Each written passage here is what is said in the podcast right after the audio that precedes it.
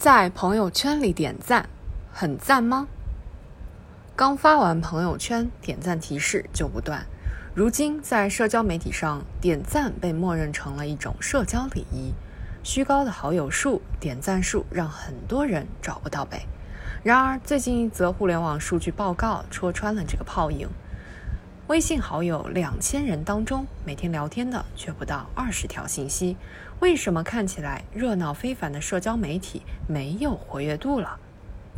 社交媒体为人们拓展了更广阔的交流平台，但一个人维持亲密人际关系的数量是有限的。牛津大学人类学家罗宾·邓巴提出，人的大脑新皮质处理能力决定了人类的社交人数上限为一百五十人。暂不讨论数据的精准性，但在网络时代，仅微信一个平台，大部分人社交好友就远超一百五十人。每个时代的交往方式各有千秋，但人们不会随着社交媒体的进化而增加情感的总量，也不会随着社交媒体的便捷而增加能够交心并持续交往的好友。从这个角度来看，人们在网上的社交热度只是重回了理性和真实。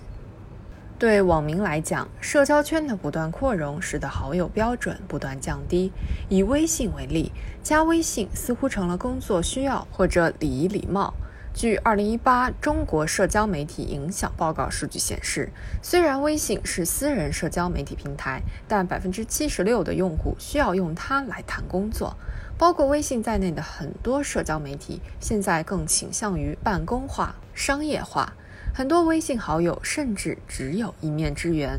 不断更新的各个群消息打乱了人们日常生活节奏，带来了无形的压力和负担，增加了人们的厌弃情绪。不仅如此，社交媒体上的用户已经在逐渐细分化，他们更喜欢细分领域的论坛、群聊以及内容社交。比如，有人微信上不聊天，却在朋友圈上有频繁的互动，在新闻区积极评论，这些都是内容社交。人们对社交媒体的热情减淡，当然跟平台本身有关。近年来，市面上各类社交 APP 应用程序数量激增，平台上的信息良莠不齐，不仅充斥了大量标题党，虚假信息也有泛滥之势，网民隐私泄露事件屡见不鲜。人们的社交心理也随之变化，从当初的喜欢晒日常变得更注重个人隐私。再者，许多社交平台动辄更新、优化、升级软件，让人们在使用过程中不胜其烦。